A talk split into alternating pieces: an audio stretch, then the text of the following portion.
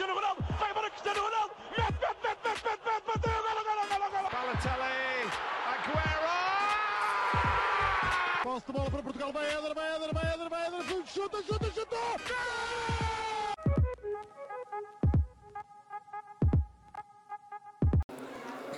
Olá, sejam muito bem-vindos a mais um episódio do podcast O Spanenka. Estamos aqui na Thinking Football Summit e mais uma vez destacar que não estou com o painel habitual do podcast porque os meninos decidiram ter eh, testes dos cadeirões do semestre logo neste, na semana a seguir a este belo fim de semana.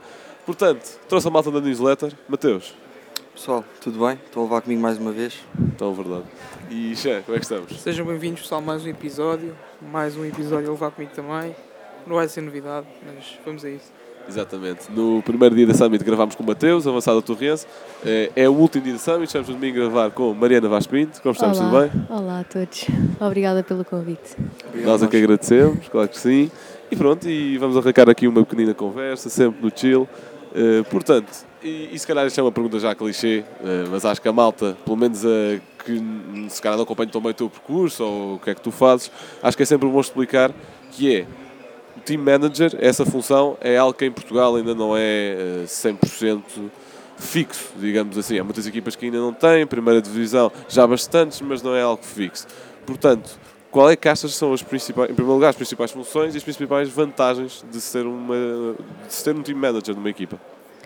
Hum, eu acho que para ter uma estrutura boa e para, para uma equipa de futebol ser equilibrada também dentro de campo é preciso ter uma estrutura boa fora de campo. E acho que é essencial ter várias pessoas diferentes para os vários tipos de coisas que são necessárias no dia a dia.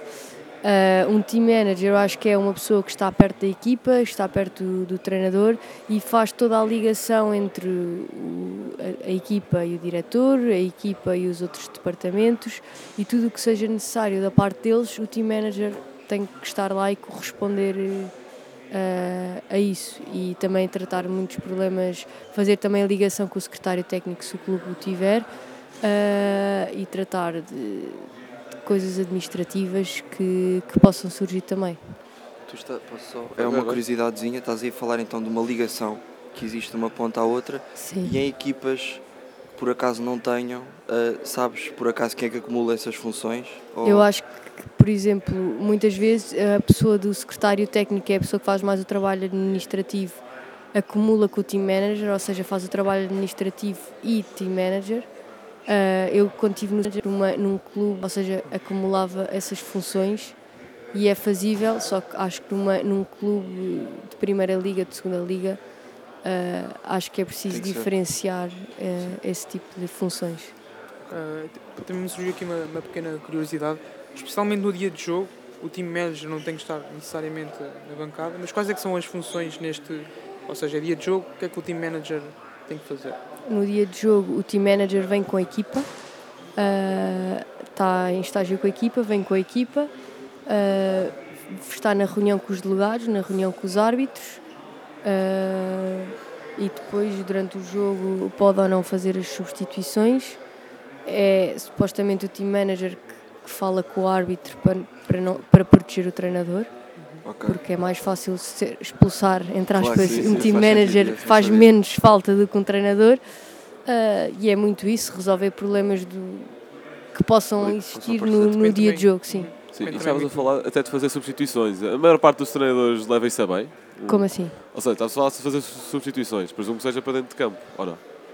Não percebi. Não, estavas a falar de um team manager em dia de jogo que também pode fazer substituições. Não, é ah, no sentido fa... de entregar o papel. Sim, sim, ah, ok, sim. Ah, não, não, entendi não mal, é- entendi mal, eu estava a pensar. Não, o treinador- Em Portugal isso é, isso é Não, comum. não. f- Fazer é o entregar o papel ao árbitro e às vezes Certo, ter que certo, levantar a, a placa, mas sim, é o Ok, treinador ok. fala com o team manager e diz este vai sair, este vai entrar e é ele que fala com o quarto árbitro e, e trata desse assunto. Ok, entendi mal. Pronto. Erro meu, erro meu.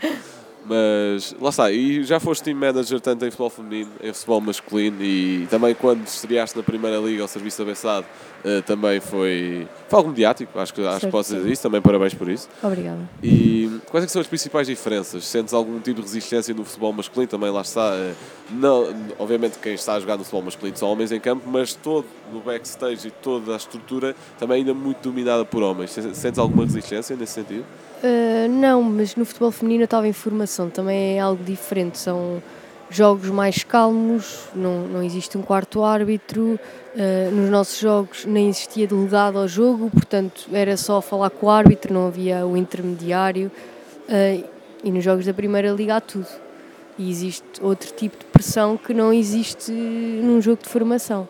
Mesmo que seja uma segunda divisão de futebol feminino, infelizmente ainda não está desenvolvido o suficiente para, para haver esse tipo é bastante diferente, mas fui muito bem recebida. No primeiro jogo, uh, nunca mais me vou esquecer que tinha, foi o João Pinheiro o árbitro e na reunião dos delegados foi muito simpático comigo, disse para estar à vontade, porque era o primeiro de muitos e que, vinha, que faltavam mulheres ao futebol e que esperava que houvessem mais mulheres no futebol e foram todos impecáveis comigo, desde os dirigentes do Boa Vista, staff do Boa Vista, aos delegados, árbitros. O jogo foi, foi fora. Foi fora no Bessa, sim. Uh, e foram todos impecáveis comigo e todos os estádios que fui e mesmo em casa faziam questão de me vir falar, dar os parabéns, dizer o que fosse preciso, uh, estaria disponível para falar com qualquer pessoa de qualquer clube e isso foi muito bom. Estamos aqui a falar, entramos já a falar do team manager, do que é que tu falas, do que é que é, mas uh, atrás disso tudo há toda uma história tua ainda no mundo do futebol. Eu queria um bocado saber como é que se concretizou esta passagem até aqui. Tu foste jogadora, certo? certo? Sim. Uh, portanto, como é que se inicia, como é que te inicias no mundo do futebol? Como é que chegas até aqui? Uh, eu tinha 6 anos, o meu irmão tem menos dois do que eu, tinha 4 ou 5 e eu tinha 7, uma coisa assim do género. E nós vivemos no Estoril e os meus pais, como a maior parte dos pais dos rapazes, vamos metê-lo no futebol. E ele foi para o futebol e ele não tem jeito e não gosta. Então era eu nos intervalos dos jogos e nos treinos dele ia lá para um cantinho brincar com uma bola e tinha muito mais jeito do que ele e ainda tenho. Uh, e aos 6 ou 7 anos entrei no Estoril com rapazes, depois nas escolinhas, depois passei para a competição e fui das primeiras raparigas que o Estoril teve a competir só com rapazes. E era uma equipa bastante engraçada porque agora olho e joguei com o Domingos Duarte que está agora na La Liga. Sim, sim, sim uh, com o Gonçalo Gregório, que está no Leiria, e é muito giro ver também onde é que eles chegaram. E foi uma equipa minha durante, são todos da minha idade e andámos 3, 4 anos juntos. E eles eram os meus melhores amigos, os meus protetores. Uh, e era muito giro. E joguei até aos 12 uh, no Estoril e depois chegou a altura do Estoril, uh, do Estoril não, da Federação, associações, não sei, diziam que não podia haver mais futebol misto e eu tive que deixar de jogar ah, equipa só de rapazes aí? Só de rapazes, a partir daí só. Hoje em dia já se pode até ao sub-17. Na altura, aos 12, tive que deixar de jogar e pensei o que é que eu vou fazer agora. Fui para o ténis, mas eu odiava ténis porque é um desporto individual, depende só de mim. Não tem aquela adrenalina que tinha o futebol. Ainda experimentei o 1 de dezembro, que na altura era o campeão e ganhava tudo. Só que eu tinha 12 anos e eles só tinham ou sub-17 ou séniores. E eu fui a uns treinos da sub-17 só que elas não, não tinham qualidade nenhuma e eu estava ali um bocado perdida. E eles queriam que eu fosse para as séniores, mas os meus pais não me deixaram e percebo-os agora que eram treinos às 10 da noite, porque como muitos clubes que são femininos e masculinos, as equipas femininas ficam para o fim. E elas também trabalhavam todas, então depois do trabalho iam treinar e eram treinos às 10 da noite e uma miúda que está no sexto, sétimo ano não vai chegar a casa à meia-noite e meia para no dia seguir ir para a escola. Portanto, cortou logo aí mas depois aos 16 anos o Estoril fez, quando eu tinha 16 anos, em 2011, uh, eh, o Estoril fez futebol feminino e ligou-me para ir para lá. Fui, só que fiz, isto começou em setembro, no fim de setembro fiz ruptura de ligamentos, portanto nem sequer comecei a época, fiquei a época toda parada, voltei uh, na época seguinte e no fim da época fiz outra ruptura de ligamentos, portanto os meus joelhos não são assim propriamente uma coisa muito estável. És uma R9. Sim, é horrível. Está sempre, está, está sempre a sair do sítio. E depois, quando tinha 20 anos, uh, ainda saí do Estoril, estive no Belenenses Clube um ano, mas as condições eram horríveis, era treinos às 10 da noite, aparecia quem queria, uh, um, horrível porque ninguém tinha o compromisso de, de ir aos treinos, que é uma coisa que existe agora. Portanto, também não era para ti? Não, e, eu sabia que os meus joelhos, mais tarde ou mais cedo, poderiam ceder outra vez. Uh, e na altura a Raquel Sampaio, uh, que jogou comigo no Estoril, foi abrir futebol feminino no Sporting e perguntou-me se eu queria fazer parte da estrutura dela Então, e achei que era o caminho certo, já que sabia que o meu futuro não, dentro de campo não ia ser muito grande, achei que me podia agarrar ao fora de campo, que também é muito giro. E também já conhecias muita, muita parte da dinâmica por já teres jogado. Portanto, saber, Sim, de alguma sim, forma, não sim mas está tão sim, sim. diferente como foi crescendo ao longo dos anos, que eu tinha 16 anos e jogava com, miúdas, com mulheres de 30, 29, 25, e nessa altura faz imensa diferença.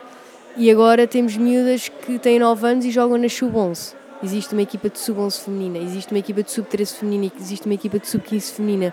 Elas já não precisam de crescer rápido para jogar nas séniores com 14, 15 anos. Já têm os escalões certos para poderem crescer nos tempos certos e isso faz toda a diferença. Tem sido cada vez um percurso cada vez mais profissional. Certo. Profissional, profissional, uma palavra estranha. O processo de profissionalizar o futebol feminino, claro. Sim, exatamente. Ah, e tendo em conta a infelici- a infelicidade da- das tuas lesões, naquela altura chegaste a pensar, pá, dentro de campo já não dá, que é que eu, o que é que eu faço agora? Futebol, será que é uma, Uh, uma não, por- certeza?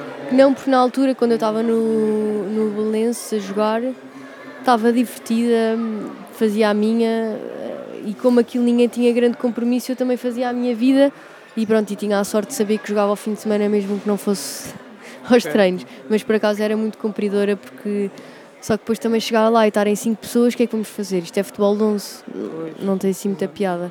Mas na altura eu estava divertida e nem pensava, como estava a estudar na faculdade, Uh, não pensei ainda o que é que eu vou fazer agora, porque estava tranquila, estava a jogar e a estudar, estava no meu tempo certo. Mas depois apareceu esta oportunidade e comecei a trabalhar e a estudar ao mesmo tempo.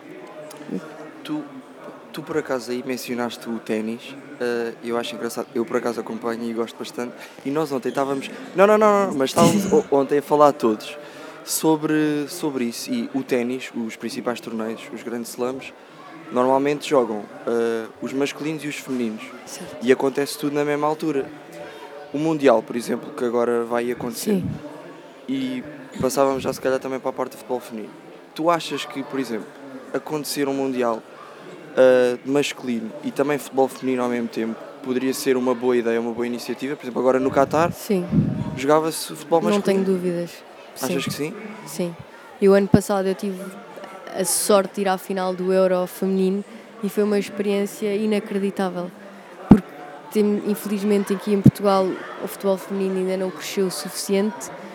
Temos estádios que são tão vazios ainda ah, e chegamos ali a Wembley, está cheio, cheio, cheio, cheio e tipo pessoas, todo tipo de pessoas, não é só as famílias, é pessoas, homens, grupos de rapazes, grupos de raparigas que vão ali para ver aquele jogo e foi uma experiência incrível. Passas na- nas ruas de Londres e só vias pessoas vestidas com a camisola de Inglaterra ou com a camisola. Sim, só por causa do jogo. Ias à, à, à Nike, à maior Nike lá de Londres, e era só as caras das jogadoras, tudo de Inglaterra, e isso é espetacular. Completamente diferente. um passo à frente. Agora, este ano, o Mundial vai ser na Austrália, o feminino, um bocado longe, não dá para ir só ver a final. Sim. Ahm, mas sim, claramente que se fizesse tudo junto, mas para eles esse, isso ainda está, acho que ainda está bastante distante, infelizmente. Certo, mas não era capaz de. Apesar de tudo, no ténis acho que existe uma menor. Quer dizer, carga horária é mais ou menos que os jogos de ténis também demoram mais tempo, eh, na teoria. Mas não era capaz de existir um pouco de. ter de haver um processo de seleção, ou seja, já um Mundial nesta altura, quer masculino, quer feminino, já tem imensos jogos. Mais o masculino e já na próxima edição já vai haver 40 e tal equipas. E pronto, tentar monetizar e exprimir tudo ao máximo. Não achas que existindo um Mundial feminino na mesma altura e as pessoas tendo optando e, e como o futebol feminino ainda não tem a mesma visibilidade, acha, não era capaz de tirar um pouco o foco e perder um, um pouco da visibilidade? Porque iriam optar pelo masculino, acho eu. Uh, acho que não, porque acho que as pessoas iam estar ali pelo futebol. E as pessoas, e nas seleções existe muito o sentimento de defender o meu país. E acho que eu, se tivesse, pronto, eu, eu não sou bom exemplo porque eu gosto de futebol feminino, mas acho que um, um inglês, um alemão, que seja, sabe que a sua equipa vai para o Qatar, vai para lá para ver futebol, sabe que a equipa feminina vai jogar, acho que mais facilmente iria ver um jogo do que agora se deslocar à Austrália Sim, sim. na Austrália vão ter basicamente os australianos e as pessoas que vivem lá, acho eu. Porque acho que não vai muita. Se bem que para o Qatar também não, não vamos ter assim grandes massas Sim, aí. Esperamos na Austrália não haja figurantes. de Exato, malta- exatamente, exatamente. Ah, por isso eu acho que era uma questão tudo de organização, uma questão de escolher um país com muitos estádios e que se pudesse espalhar, por exemplo, aqui em Portugal, dava perfeitamente para termos ah, os jogos das seleções ah, de homens a jogar no estádio de Sporting, Benfica de Porto, e termos as femininas nos estádios mais pequeninos, do Vizela, do Passos de Ferreira, que são estádios fáceis de encher e que as- a população ao lado gosta ah, e tudo com uma boa campanha de marketing e de chamar pessoas é tudo mais fácil. Sim, e preferência não a jogar nas academias, como a, como a Liga BPI é. Exato, momento. exatamente. Uh, também sabemos que, pronto, gostas de ir ao estádio, também marcaste presença no final do Euro, como tinhas dito, mas também tiveste no jogo onde foi batido o recorde uh, com mais de mil, mil- Nove- no- 90 mil, 91 mil. Sim. 91 mil. Uh, e essa experiência também foi totalmente diferente da do Euro. Uh, Foi porque eu tinha comprado bilhete para esse, esse jogo, foi em março. Os bilhetes puseram-se à venda em dezembro e escutaram em janeiro. E é uma coisa incrível escutar um estádio como, como aquele. E eu ia com uma amiga e ela depois à última hora, por compromissos profissionais, não pôde ir. E os meus pais disseram, Mariana, não, não vai sozinha para Barcelona. E eu, vou, vou. Então eu fui sozinha para Barcelona, ah, falei lá no Bessade, expliquei e eles super, porque aquilo foi uma quarta-feira, portanto na dinâmica do- da semana do jogo não, não interferia nada, porque eu fui terça à noite depois do trabalho e voltei quinta às oito da manhã, às nove da manhã já estava lá, portanto foi só quarta-feira. Exatamente, fui só mesmo ver o jogo. Ahm, e fui sozinha e eu, eu tenho, que, tenho que ir, porque eu também gosto muito do Barcelona, sou muito fã do Barcelona, tanto masculino como feminino. E o que eles estão a fazer no feminino para mim é incrível. E eu queria estar lá. Mas foi muito melhor do que eu estava à espera. Porque eu já tinha ido ver um jogo do Barcelona e achei um estádio assim um bocado morto. Porque eu acho que aqui os estádios portugueses, os ingleses, alguns também, estão sempre a cantar e barulhos. E o, o jogo do Barcelona que eu fui ver, não sei se foi a coincidência ou não, foi um estádio um bocado morto. Qual é que foi já agora? Só- só Foi volta o, Sport, o Barcelona Sporting para a Champions League. Há alguns anos atrás. Ah, mas masculino. Sim, sim, masculino, Ah, ok, masculino. ok, ok. Não, feminino nunca tinha visto nenhum. Ah, está o gol do Mateo, sim. Lembro, Ah, lembro, sim. lembro desse jogo. Uh, fui ver esse jogo e achei o estádio. Primeiro também fiquei no terceiro anel, tinha que estar de binóculos, portanto a experiência também não foi assim muito boa. Uh, e depois achei um estádio um bocado morto. E neste jogo eu fui para o primeiro anel, estava perto do relevado e o estádio teve o tempo todo a cantar.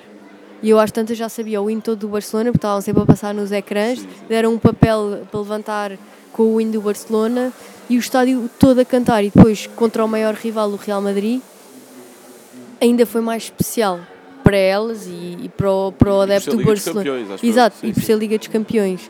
E no fim, uma grande festa. A recepção ao autocarro foi incrível, parecia que estávamos a receber uma equipa masculina.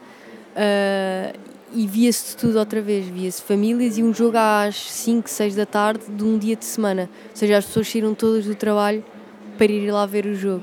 Ver miúdas pequeninas com a camisola da Alexia, com a camisola da Aitana, que não que aqui em Portugal não se vê jogadoras com camisolas de jogadores de futebol feminino. E em Inglaterra também se viu muito com, com os jogadores da seleção feminina e em Espanha, em Barcelona principalmente, já se vê muitas pessoas que vão à loja e compram a camisola da Alexia, da Aitana, da Patri, de quem quer que seja, mas já têm esse gosto de eu quero comprar uma camisola do futebol feminino. Isso é brutal, porque então está aí um tu tens uma experiência num jogo em Camp Nou de futebol masculino, em que Sim, pelo menos nesse para mim dia foi muito melhor o feminino. eh, tudo calado e depois vais ver um jogo de futebol Sim, feminino e tudo incrível. é em festa. Portanto, Sim. se calhar também está aqui a prova que Sim, futebol feminino. também. Esperança. Sim, sim, de um crescimento. Sim, certo? exatamente, sim, Isso sim, é- sim. é claro. Tendo em conta que, se não estou, não- não estou em erro, o Camp não é o, o estádio da Europa com uma das maiores lotações. Sim, Certo. sim, 90 mil, sim, sim. sim. Sim. É algo histórico, sim. Mas pronto, Sim. estavas aí a falar de várias referências tuas no futebol feminino e já vamos pegar por aí. Mas ainda pegando na questão de jogos com muita audiência e com muita afluência, pegando mais em termos nacionais. Recentemente tivemos o jogo do título entre Benfica e Sporting, que, e o Benfica acabou por ganhar. Bateu, acho que o recorde nacional, 14 mil. Uh, sim, eu acho, eu acho não, que o da Liga. Não, o da Liga sim. Porque, da Liga, exatamente, Sim, porque sim, sim. houve naquele jogo amigável entre Benfica Foi, e Sporting no Restelo, que foi 15 Primeiro. mil. Sim, Primeiro, exatamente. Um portanto, pa- para a Liga, jogo oficial bateu o recorde. Passado uns tempos, final da taça foi feminina, 12 mil, acho o. Sporting Famalicão também foi uma boa casa. E não, não sei, costumas marcar presença nesses jogos? Qual é que é a diferença de ambiente que sentiste? E obviamente o número não tem nada a ver, número de pessoas com 91 mil, como foste ao. Nou, passar para 12 mil. E obviamente que é Estarmos bom para a dizer o que é contexto bom. Não, é bom para o contexto Sim, sim, sim, sim, Sim, não, a do, do Estádio da Luz não fui porque eu também tenho uma equipa amadora de futebol feminino de- com amigas e tínhamos um torneio que já tínhamos organizado desde há seis meses, portanto calhou exatamente no mesmo dia, à mesma hora e não consegui ir. No da final da taça ta- fui e na da super taça também, agora em Leiria também fui. Ah, acho que não tem nada a ver, acho que o, a, a mentalidade portuguesa ainda está muito fechada para o futebol feminino. Acho que é preciso puxar mais pelos adeptos. Acho que também bilhetes a um euro não ajuda nada, porque descredibiliza para Sim, mim o sim. futebol feminino. Acho que uma pessoa paga 10 euros, paga 5 eu- mesmo que sejam 5 euros, eh, uma pessoa paga. Hoje temos aqui o, o Rio Tinto Sporting para futebol feminino para a Taça de Portugal e o Rio Tinto está a pedir 5 euros para um bilhete. E vamos à final da Taça de Portugal e o bilhete foi 1 euro, portanto E depois chutam sempre aquela do valor simbólico, ou valor para alguma instituição. Exato, exato, exato. E acho que isso descredibiliza muito, porque eu paguei eh, para, o- para o jogo do Barcelona, paguei também não foi muito, foi 12 ou 15 euros, mas agora vai haver uma finalíssima entre Inglaterra e Brasil em Wembley. E eu fui, ah, vou comprar um bilhete só, não sei se posso ir, porque é só em abril, não, não sei se posso ir, mas vou só comprar um bilhete, fica só e depois se for preciso vendo. Mas os bilhetes já custavam 90 euros, portanto já não é uma coisa de ah, vou dar 10 euros e depois se perder os 10 euros é indiferente, já são 90 euros, já é uma E coisa. a final do europeu, se- pronto, só foi uma pergunta muito descabida. Olha, a por final do acaso- europeu, já, já te lembro, não tens noção? Não me lembro porque não fui eu que paguei e agora que me dizes nem sequer paguei o bilhete. Portanto estou a dever dinheiro a. Está aqui. Pronto, Acho que não fui eu que paguei a, a o quem, bilhete. a, a quem tiveres de ver dinheiro, não sei quem, mas eh, pronto, está aqui a acho prova. que, acho aqui que a não me lembro, não me lembro. Mas foi também, acho que foi entre 15, 20, por aí, mas acho que um são valores. salto. Sim, são valores que eu acho que. Normais? Sim, Tem que ser assim. por exemplo, na final da, da, da Supertaça em Leiria, eu paguei um euro e cheguei ah, no fim do aquecimento. E não existe lugares marcados. Ou seja, a bancada central estava toda cheia e mandam-me para uma bandeirola de canto. Eu é que sei a que horas é que eu quero chegar ao estádio e não tenho que chegar com o stress de e agora não vou ter lugar. É é uma experiência que um adepto não quer ter. Se eu vou com os, com os meus avós ou com os tios ou com quem quer que seja, eles não têm que se sujeitar a agora onde é que nos vamos sentar. Sim, todos esses pormenores estão só, Contam. só, Só- servem para descredibilizar. sim. Eu também eu fui ver esse jogo do, do Benfica Sporting e eu sou sócio e não paguei nada. Pronto, foi, foi só Pois, assim. mas eles, eu acho que a mentalidade portuguesa é Não, muito. não. ah, se for grátis, eles vêm. É isso, é isso. E, E- eu não concordo também. E essa questão depois, esse jogo foi no Estádio da Luz e depois só puxam os jogos importantes para os estádios, só, são só esses que puxam. O resto jogam lá nas academias e. Sim, é- é- e o Benfica é joga pouco no Seixal, infelizmente. Agora joga cada vez mais. Mas o Benfica não treina nem joga no Seixal. Não é a casa deles, a casa deles, eles treinam no Cova da Piedade. Pois. Enfim. Sim, mas agora cada vez mais têm jogado no Seixal, que é muito bom, porque é bastante diferente de ir ao Cova da Piedade ou ir ao Seixal. Ir ao Seixal é uma experiência. Sim, sim. Ah, ah, mas sim, mas 14 mil acho que também é muito pouco. Sim, sim, sim. A E o Benfica tem tantos adeptos, tantos sócios, é um domingo, e eu acho que nesse domingo não se passava rigorosamente nada. Não, e estava um grande dia. Estava dia de sol, calor, portanto. Pois, e ainda por cima era o jogo do título, portanto o Benfica Sim, podia ser campeão. campeão. Exato, tinha tudo para correr bem, portanto só poderia trazer mais adeptos. Eu sinceramente, não, eu sou do Sporting, eu não fui a esse jogo porque sabia que o Benfica ia ser campeão e é sempre chato. Enfim. E eu fui porque sabia. Pronto, exata- exatamente. E fomos. Pronto. Não, mas estavas a falar, por exemplo, ir ao Seixal para os adeptos do Benfica, e não só, eh, é sempre uma experiência gira. Eu lembro, a única vez que eu fui ao Alcochete foi agora também este ano para ver um, um belo resultado da Youth League em que o Benfica dá 4-0 ao Sporting, eh, em casa do Sporting. Pá, ainda assim eu lembro-me de gostar, ir lá, é uma experiência, é sempre boa. Então, para o futebol feminino é a mesma coisa, não percebo. eh, Porque Sim. ainda assim o Sporting joga Mas é muito longe. Sim. É Mas muito longe, é não ma- há transportes. Uma pessoa que queira vir que de. Lisboa para Alcochete, para o Seixal acho que é claramente mais fácil. Alcochete é literalmente no meio do nada, não passa ali. Claro, um autocarro Então, não então passa nada. centro do Sporting é que é mesmo ainda mais isolado Sim, Alcochete, que não é bem no centro. Exatamente, portanto é muito difícil Porque há muitas miúdas, por exemplo, que querem ver eh, as jogadoras do Sporting, querem ver o Sporting, querem ver um Sporting Benfica ou o que seja. Mas são miúdas de 15, 16, 17 anos, não têm carta. Como é que elas vão para lá? Não vão. Não conseguem. Têm que arranjar um pai para as levar, ou mesmo pessoas que não têm carta, pessoas mais velhas que gostam então acostumadas a andar de transportes públicos. Não é assim uma coisa muito prática. Mesmo ir para o Seixal também, uma pessoa de Lisboa também não é prático. Sim, é, Mas, mas, mas o mas não- Sporting e o Benfica também não são só de Lisboa, são de, Claro. de todo lado. Há sempre um adepto em qualquer sítio, Claro. portanto também não podemos só nos centralizar em Lisboa, mas são clubes que as equipas masculinas jogam em Lisboa e estão acostumados a isso. Então, pronto, é isso e, e lá está, a malta chega lá mais facilmente ao estado, quer seja por transportes, quer seja por. Sim, obviamente, certamente. obviamente não podemos centralizar o desporto, mas acho que faz sentido centralizar no sentido de é sede do clube. Por, Certo, porque é sim, que o futebol feminino e o futebol masculino têm de ter sedes diferentes? É algo que na minha cabeça não faz sentido. Certo. Mas, acho que devia jogar todo É, é agora o Arsenal feminino está a pensar, joga, já joga os jogos todos da Champions no Emirates e está a pensar passar os jogos todos em casa para o Emirates. E é uma coisa brutal. O Arsenal também está a fazer um trabalho. Temos imensos clubes que este fim de semana, como, como há Mundial, estão a aproveitar para jogar nos estádios principais. Ontem foi o Atlético Bilbao Real Sociedade Feminino, tiveram 24 mil pessoas ou 22 mil pessoas. Ah, tivemos aqui o Gil Vicente que jogou ontem no estádio principal, vamos ter o Moreirense contra o Benfica e são pequenos espaços que temos que dar, mesmo que não estejam. Hoje não está um dia assim muito apetecível para ir ver futebol, também não, não temos muita sorte com isso, mas se formos a ver os estádios de futebol masculinos também estão cada vez mais vazios. Portanto, se os estádios masculinos estão vazios, os femininos ainda mais. Portanto, também temos que ver o que é que se está a passar no futebol masculino e porque é que as pessoas não querem ir ao estádio para poder resolver esse problema e depois trazê-las e mostrar que o futebol feminino também é interessante. Cada vez mais um problema geral até. Exato. Ah, regressando agora aqui um bocadinho atrás, que enquanto tu jogavas ainda ah, na tua, na tua, no início da tua carreira, acabaste por ter alguma, assim, alguma jogadora que era assim maior referência? Há bocado falavas da, da Alexia, tinhas assim alguma Que é enquanto ainda jogavas? Assim, Sim, a Alexia é É mais mais recente. recente por tudo o que ela simboliza e por tudo o que ela al- alcançou. É a rainha, como, como a chamam. Ah, mas quando era mais nova era muito a Ana Borges.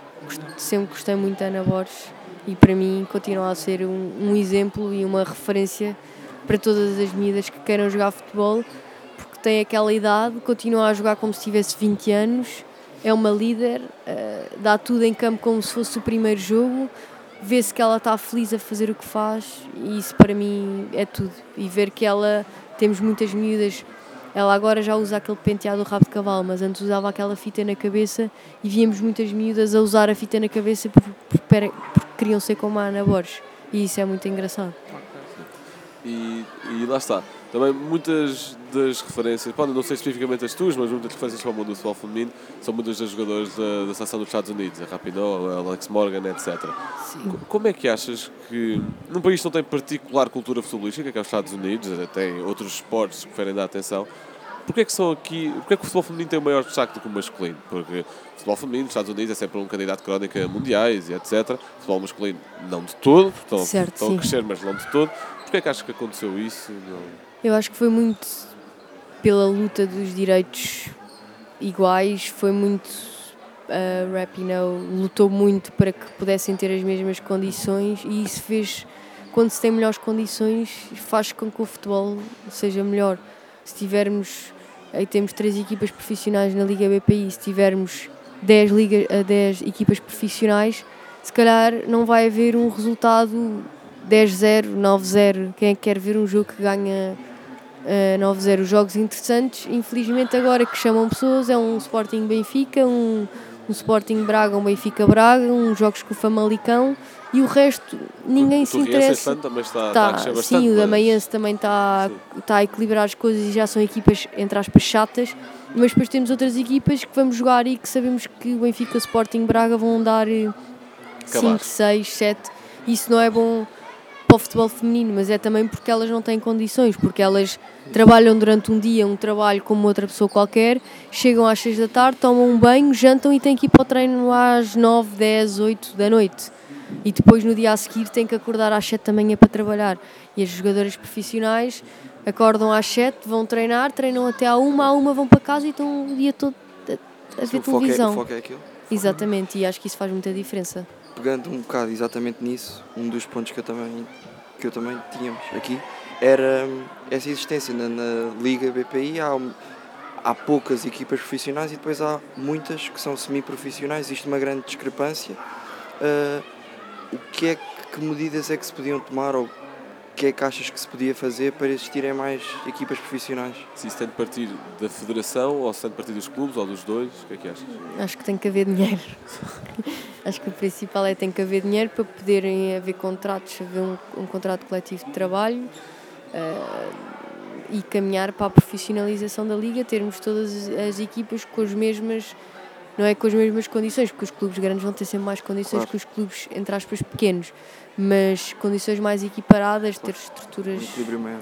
competentes à volta e não termos que ir jogar a um campo, o campo ser mínimo, o sintético não ser mudado, se jogarem em sintético, que é horrível, treinam em relva, depois jogam em sintético, a maior parte dos campos são sintéticos, ah, serem campos de fósforos, os balneários serem contentores e nada isto ah, beneficia o futebol feminino, porque um, um adepto normal não está para ligar o canal 11 e estar a ver eh, um jogo que uma chuta para um lado, outra chuta para o outro, mas eu acho que é muito, não é pela falta de qualidade nem pela falta de conhecimento tático, tático e técnico, é muito pela falta de condições, Claro. porque elas não, não conseguem dar mais porque têm outra vida para além disso e têm que conciliar, muitas delas se calhar já tiveram filhos, ah, têm famílias e não é fácil trabalhar também ah, durante a semana, ainda juntar ao futebol, ter tempo para elas, ao fim de semana também se perde para ir para os jogos e é muito complicado conciliar tudo.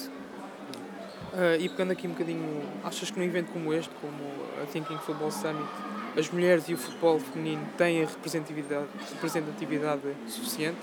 Ou seja, ainda são vários os painéis ahm, que, têm- que contam com a presença masculina e que alguns falam precisamente do crescimento do, do futebol feminino que, e, e não tendo às vezes a presença de mulheres, achas que a Liga precisa de melhorar, melhorar aliás, certos aspectos em relação a isto? Ah, eu hoje à tarde vou falar no, no painel que também é a profissionalização do futebol feminino. Ah, tivemos um painel na sexta-feira também sobre futebol feminino. Ah, acho que é um caminho que temos que percorrer, acho que temos que educar as pessoas, fazê-las perceber, dar-lhes conhecimento, porque acho que muitas pessoas não têm noção do que é o futebol feminino, porque, por exemplo, eu tive um amigo que, que eu estava-lhe sempre a dizer, olha, o Barcelona feminino joga muito, tipo, tu vês um jogo do Barcelona feminino, é igual a ver um jogo masculino, elas são espetaculares. E, e ele viu um jogo do Barcelona feminino e estava impressionado, porque não, não tinha noção que elas podiam ter também tanta qualidade a jogar, a qualidade tática e técnica e, e o entendimento entre elas. Ah, e acho que as pessoas têm que ser educadas, têm que se mudar mentalidades e isso ainda há alguma. Temos alguma dificuldade nisso, mas temos que caminhar e, e arranjar estratégias para que essas pessoas. Eu estou em casa, o meu pai, se calhar, já vê um jogo de futebol feminino sozinho e já me pergunta onde é que vai dar o, a não sei quantas contra não sei quantas, mas porque eu estou sempre em casa e estou está a dar um jogo de futebol masculino na, na televisão e eu sou capaz de agora na DASN dar os jogos da Liga Espanhola Feminina eu sou capaz de pôr no iPad ou no computador um jogo de futebol feminino e o meu pai está sempre a perguntar quem é que está a jogar, como é que está o jogo, se está interessante, se não está. Tem muito a ver, eu acho que concordo 100% contigo e tem muito a ver com a, com a visibilidade, ter cada vez mais o Mundial. Há bocado estávamos a falar. Ahm, o João pegou nesse ponto, que também ah, é plausível, de o futebol masculino poder abafar um bocado, mas iria ter sempre pontos positivos porque está a acontecer, iam acabar por haver notícias, a Certo. pessoa ia ver, já agora, deixa cá ver. E o que tu estavas também a dizer do teu amigo, é muito verdade e, e às vezes acontece por lá estar, não ter ali ahm, uma história, uma experiência, um impacto. Eu, por exemplo, falo de experiência própria, a Andréia Jacinto. Sim. Ah, e já agora, se ela por acaso ouviste, vou-lhe mandar ah, um abraço. Ela, ela andou comigo na escola. A sério, Sim. eu gosto muito dela. Ainda há bocado estava a falar com ela. E Porque ela ontem estava, foi ao, ao Derby Basco. Sim, sim, sim, sim, sim. Exatamente. Ela, pá, impecável. Ah, na escola era 5 a tudo, onde é que ela estava no nono ano. E depois ainda jogava a bola. Então, eu era team manager da equipa dela no Sporting. Ou seja, eu, era eu que recebia as notas dela da escola. Eu conheço a Andrea desde os 12, porque eu estava no Estoril a jogar e ela estava no Estoril e depois na altura que eu vim para o Sporting, ela também veio para o Sporting e como ela é inacreditável, ela estava sempre um escalão acima, portanto É teve isso, sempre, isso, mesmo. teve exatamente. sempre comigo. E ela Exato. já chegava a um ponto que na escola, olha, faltava, tenho que ir ali, tenho que ir ali, Estava e sempre na faltava. seleção, sim. E faltava mas 5 a tudo. E eu que andava ali a brincar às vezes. E ela, a jogar à bola, Sim. não havia ninguém, acho eu até na escola, tipo, brincasse, ela brincava com toda a gente.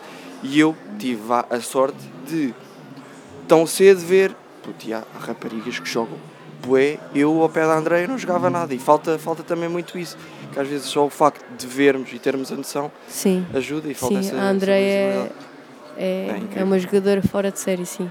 Ainda é muito nova, tem um futuro enorme pela frente. Ah, mas agora este ano deu o salto para a Exato. Liga Espanhola com 20 anos. Ah, tem, tem entrado aos poucos e tenho a certeza que vai ganhar o lugar dela porque ela qualidade não lhe falta. Mas é isso, é muito. Acho que as raparigas também têm muito sentido de responsabilidade. E nos clubes como Sporting, Benfica e acho que no Braga também, também educam muito. E se não tens boas notas, não vais jogar. Portanto, não vale a pena vir para aqui com negativas a tudo, porque sai fora. Porque uma jogadora tem que ser inteligente, para ser inteligente dentro de campo, tem que ser inteligente fora do campo. Exato. E isso é muito importante para entender o jogo, para conseguir jogar e tudo mais. E uma jogadora que tem 5 a tudo, dentro de campo vai pensar acima da média das outras. As outras estão a pensar o que é que vão fazer e ela já está lá a meter a bola. E na realidade é isto que acontece. É? E por isso é muito importante a escola, o desenvolver eh, o pensamento, o estimular o cérebro para, para ser cada vez mais rápido a tomada de decisões, porque é isso que faz a diferença. Claro. Não é à toa, quando o Futre disse o Futre ontem recebeu um prémio e o principal conselho que deu disse escola, escola, Exato. escola e depois Depois, Exatamente. Não, e já, já que partilhaste a tua experiência pessoal, também vou, vou partilhar, obviamente, com uma jogadora muito menos mediática do que a Andréia Jacinto, que é, que é uma jogadora espetacular. Eh, é a Teresa Caldas, joga na equipa B do, do Fofó, vai ganhando Ah, espaço. também sei quem ela é. Ela Sabe? passa, passou férias comigo uma vez e eu até levei a fazer treinos no Sporting. A sério? Sério. Essa, essa não me contou. Estive com ela até o 12 no secundário, pronto, Certo. dava turma com ela. Epá, e ela sempre, eu sempre tive dois pés esquerdos. Eu já era mau, ela era espetacular, completamente. Eh, e tenho a certeza que vai, que vai ter uma grande carreira se quiser seguir esse caminho. E pronto, também, de- também deixar aqui o props. Certo, E- sim, sim. E jogámos muitas vezes contra ela, nós no Sporting, ela no Fofó. Sim. Uh, também jogámos muito contra. Porque o- acho que o principal é eu gosto de jogar e eu tenho de jogar, e, e hoje em dia é cada vez mais fácil arranjar um sítio para jogar, seja boa, seja má, não interessa. É, entrar e elas agora cada vez o- entram mais novas. O Benfica, o Sporting tem equipas sub tem miúdas de 2014, 2015, acabaram de nascer ontem. São miúdas mínimas que já existe no futebol masculino desde os sub-6 para aí e no futebol feminino está-se cada vez a começar mais cedo e começar mais cedo. Depois elas treinam com raparigas, competem contra rapazes, muitas vezes perdem, mas muitas vezes ganham também. Mas no fim, essa jogadora que competiu contra rapazes vai chegar à equipa A e vai estar muito mais preparado que uma rapariga que jogou sempre futebol feminino contra futebol feminino, porque a qualidade, se formos jogar um Sporting contra eh, outra equipa que não seja o Benfica, o Sporting ou o Benfica tem muito mais probabilidades de ganhar, porque as outras meninas estão, estão lá porque querem jogar e se querem divertir, e eu acho muito bem, e acho que, que se gostam só têm que jogar e divertir-se e aprender e desenvolverem-se, mas elas agora ainda se desenvolvem muito mais a jogar contra rapazes e é muito giro porque os pais das outras equipas ficam assim muito reticentes ainda. Ah, elas são raparigas e vocês estão a perder contra raparigas. ah, Dá-lhe uma cacetada para ver se ela para. ainda são muito quadrados em relação a este, a este assunto, mas é interessante porque muitas vezes elas, elas ganham e são melhores do que eles. E é giro de se ver umas menininhas mínimas a correr com uma bola e que já sabem mesmo o que fazer com ela. Sim, até porque, como estavas a dizer, agora já há escalões, misto até sub-17, mais ou certo, menos. sim. Até porque até nessas idades, até antes da, da adolescência e da puberdade, as diferenças não, não existem. É, Sim. Dá, dá para jogar perfeitamente misto, portanto na- nem se coloca essa questão. E para elas às vezes acaba por ser melhor. Sim, exatamente, exatamente. Porque tem outros estímulos diferentes, a outra capacidade física, o pensamento da tomada de decisão tem que ser muito mais rápido, porque um rapaz é muito mais rápido, tem muito mais força do que uma rapariga. Portanto, se uma rapariga nos rapazes tiver sucesso, nas raparigas vai ter eh, o triplo. Certo. E pronto, também passando aqui para, para umas notas finais, já e também abrindo o tema mundial, tanto masculino como feminino. Eh, quanto ao mundial feminino, Portugal, vamos ver se está lá. Vai estar, vai estar. Vai, vai jogar, vamos dar isso que eu te ia perguntar. Ainda não há adversário definido, vamos jogar os playoffs em fevereiro. Achas que dá? Acho que tenho a certeza. Ok. Tenho a certeza. Acho que o mais difícil já está. Foi agora ganhar a Islândia, ganhar a Bélgica, mas acho que jogaram muito bem, não tiveram medo, eh, jogaram para a frente, porque não- temos a jogadora portuguesa tem muita não- qualidade. Sim, eu pergunto isto porque o europeu não correu particularmente bem. Ali houve... Porque eu acho que também falta muita experiência, Sim, o, claro. é, é o receio, o medo de uma coisa nova, não se- muitas aí, delas né? não sabiam é para um o que iam. grande, exato. É um choque grande estar ali a jogar contra as melhores jogadoras do mundo.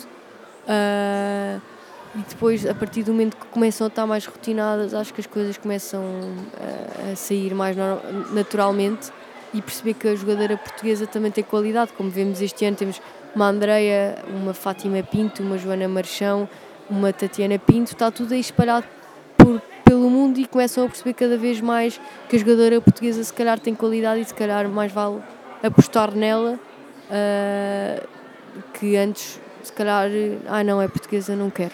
E agora começam a olhar para as portuguesas de, de forma diferente. E, e para o Mundial em si, ah, tens assim alguns três potenciais candidatos ou ainda é muito cedo para falar sobre isso? Que, que vão dar luta no Mundial e que vão. acho que os Estados Unidos é sempre um crónico candidato mas acho que a Inglaterra tem estado muito bem eh, fiquei fã este, este, este europeu Espanha está com aquela confusão toda com o treinador e que as jogadoras rescindiram todas, portanto não sei quando chegar aí o que é que vai acontecer. Acho que se tiver as jogadoras todas, que são as do Barcelona que faltam, também é possível. Achas Mas- que é possível recuperar desse, Ai, da questão emocional, pois. mais, mais nesse sentido? Não Qualidade sei, é sabemos que há. Não sei, acho que acho que elas e com aquele treinador não, não vai resultar nunca. Sim, Portanto, não sei como é que eles também vão resolver este problema, porque acho que Espanha precisa delas. claro. porque elas. A Aitana é a segunda melhor jogadora do mundo, a, centra- a Mapi é a melhor central para mim, também das melhores centrais do mundo, e as jogadoras do Barcelona fazem muita falta ali. Mas o que levou a isto foi também uma grande guerra entre as jogadoras do Barcelona e as jogadoras do Real Madrid. Porque as jogadoras do Real Madrid estão todas na seleção e ficaram, entre aspas, com o treinador, e as do Barcelona bateram o pé e ficaram fora, como se viu agora o Barcelona jogou lá com o Real Madrid para a La Liga e aquilo foi muito tenso, as jogadoras do Barcelona não quererem olhar para, para as jogadoras do Real Madrid por toda esta confusão que, que as embrulhou e que no contexto de seleção tem que ser todas amigas e tem que se todas dar E bem. tinha-se de resolver isso até fevereiro. Melhor, não, Não, os agora playoffs não, é- ainda- é ainda tem algum tempo, é espero as que- datas, datas. Espero que, que se resolvam até lá. Pois, claro. Só para terminar, ah, passando ao Mundial masculino, começa hoje, só aquelas perguntinhas curiosas, não sei se queres, queres dar aí. Ah, seleção underdog, que achas que vai se surpreender e quem é que achas que ganha? Ah, eu acho que gostava que ganhasse a Argentina. Ok. Quer dizer, Portugal, não é? Mas Sim, mas é quem é que achas? Sim, mas- Sem- Sim, mas Portugal acho que está com esta cena toda do Cristiano, quer queiram, quer não, acho que abala muito a equipa Claro que sim. eh, e não sei como é que eles vão agora comportar com ele dentro de campo, como, é, que- Uhum. como é que aquilo vai funcionar. Eh, por isso, Portugal estou muito expectante porque acho que pode correr muito bem como pode correr muito mal. Uhum. Ok. Uh, porque eles são literalmente capazes do melhor e do pior, portanto nós nunca Sim, sabemos sim. Do, que é que, do que é que vem dali. Mas acho que a Argentina é capaz de. Porque acho que o Messi está num, num momento incrível, está, acho que está feliz a jogar outra vez, uh, está bem e acho que é capaz de levar a seleção da Argentina Até ao fim. até ao fim, porque acho que o Brasil, ao contrário, o Brasil tem muitas estrelas e tem muitos jogadores parecidos É que querem se destacar Eh, e não sei se Enquanto é a muito seleção fácil. argentina se calhar mata alguém pelo Messi. Os outros Exatamente. Então o É, Paulo brinca-se muito com isso. Exatamente, e e acho que é o Messi que comanda e eles todos aceitam que o Messi comande e querem todos, É um entre aspas, ser- saudável, né? Exato, querem todos ser como o Messi e querem todos ajudá-lo, enquanto na seleção do Brasil acho que é cada um por si e eu tenho que ser melhor do que tu e acho que é um bocado um liderar com egos que não deve ser nada fácil, por isso também estou bastante. Acho que a os Países Baixos, a Holanda também tem uma seleção interessante, apesar do avançado ter lesionado, que é uma pena Sim. mas acho que é capaz dali de fazer uma gracinha porque ultimamente não tem feito nada assim por aí além. Faltou, faltou o último Mundial, faltou o Exato, 2016 também. exato, por isso tem estado um bocado em baixo, mas acho que agora estão com uma geração de miúdos interessante. E depois acho que Inglaterra vai ser mais do mesmo, França eu acho que vai estar uns furos abaixo, Deve Sim, sim, muitos sim. Ainda, tem ainda muitos lesionados, o Benzema, Benzema- exato, por isso acho que eh, não sei, Espanha acho que também é uma seleção assim muito monótona. Não sei se percebem o que eu quero dizer. Mas, mas acho que gostava que ganhasse Portugal, como é óbvio. Mas se não a Argentina, gosto porque também sou muito fã do Messi. Então acho que podemos fechar. Muito obrigado por Obrigada nós. nesta conversa Obrigada. connosco. Acho que deu para abordar os temas todos.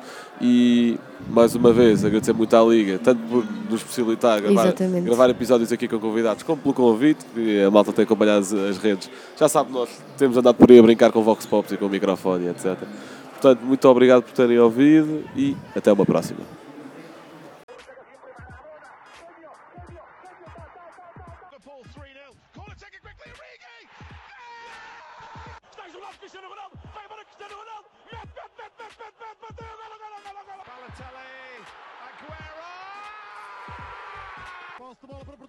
Vai Éder, vai Éder, vai Éder, chuta, chuta, chuta! Gol!